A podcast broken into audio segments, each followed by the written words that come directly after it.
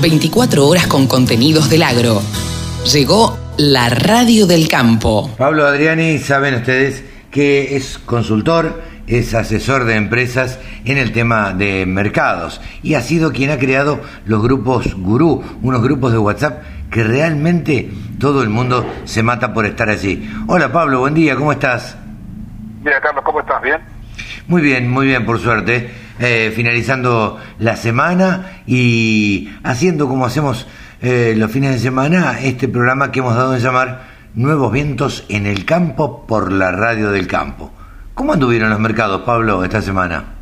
yo te voy a dar una perlita esta semana para, para los oyentes que no son del campo. A ver. Los ciudadanos, citadinos. Esta semana hubo un aumento del precio del aceite crudo de girasol muy fuerte, muy fuerte.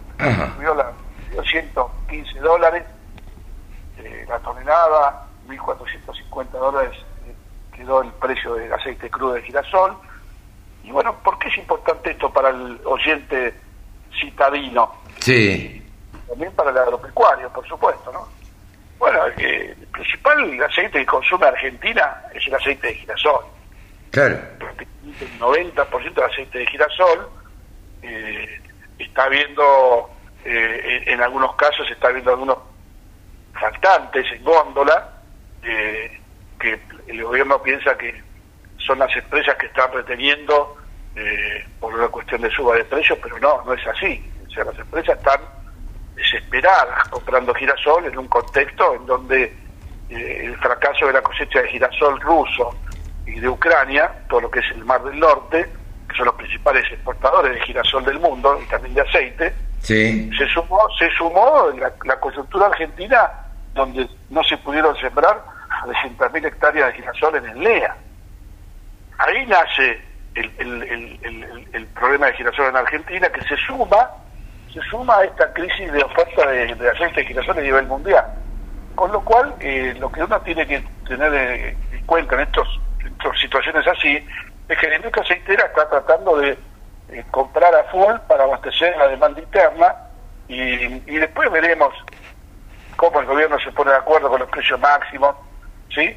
Pero no es un tema para preocupar, o sea, que se quede tranquilo el consumidor, que la industria aceitera está haciendo todo lo posible para hacerse de semilla, moler, procesar y cumplir con las góndolas. Pero es una situación extraordinaria, ¿no? Claro. Bueno, una, una, a ver, una novedad o toda una, una primicia para el, el, para el productor agropecuario, pero también para que afecta a la ciudad. Yo siempre digo que qué, qué, cuál es el movimiento, Pablo, del productor agropecuario que no afecta a, al hombre citadino.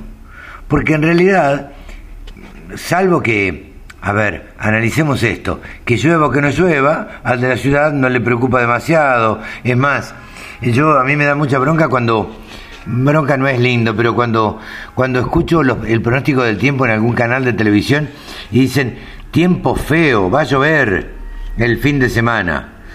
Y yo pienso en los productores agropecuarios que están mirando el cielo y rogando que llueva para que no siga la sequía que está viendo. Entonces, digo, el tiempo es malo para quién, ¿no? Digo, también eso se afecta, afecta a las ciudades. La lluvia es una bendición para el campo en momentos de escasez, como hemos tenido este año.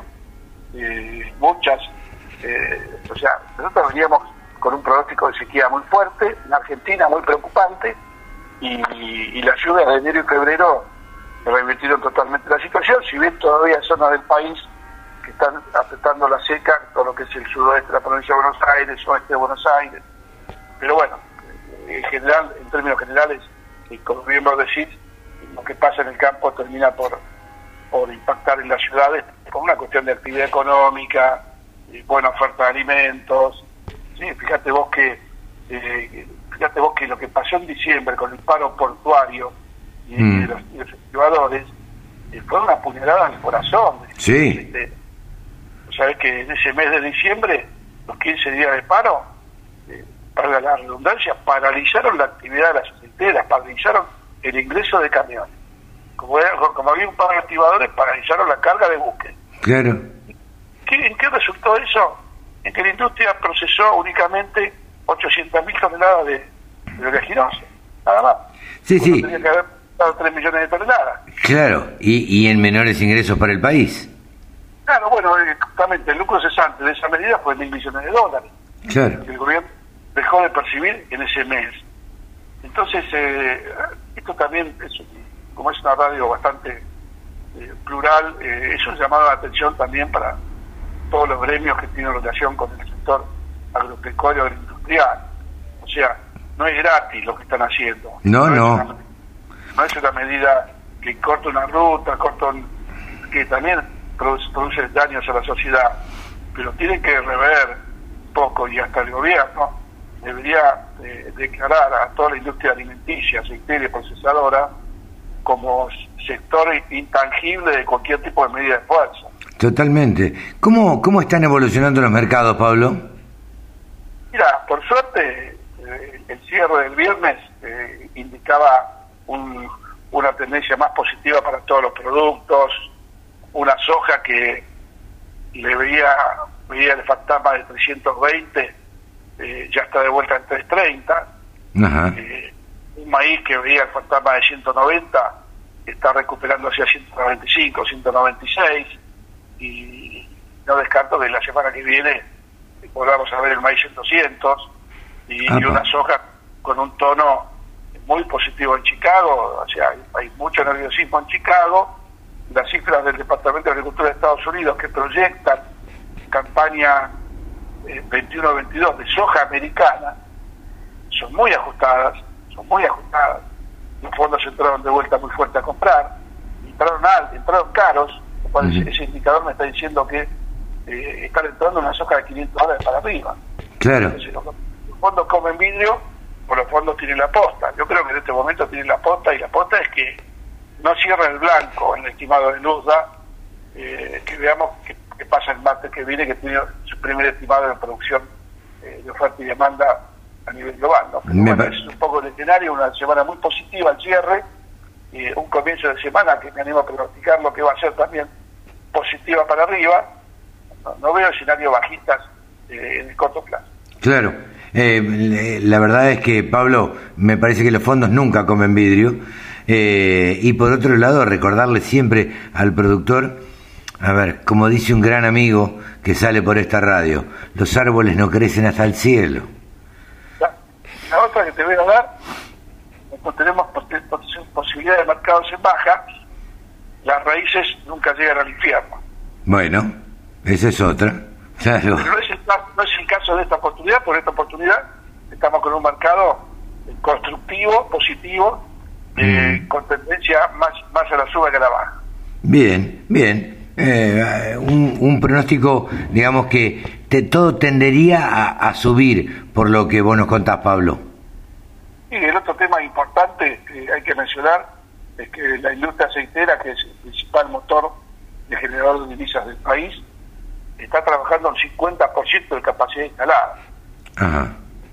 O sea, ¿Y, y a qué se debe esto?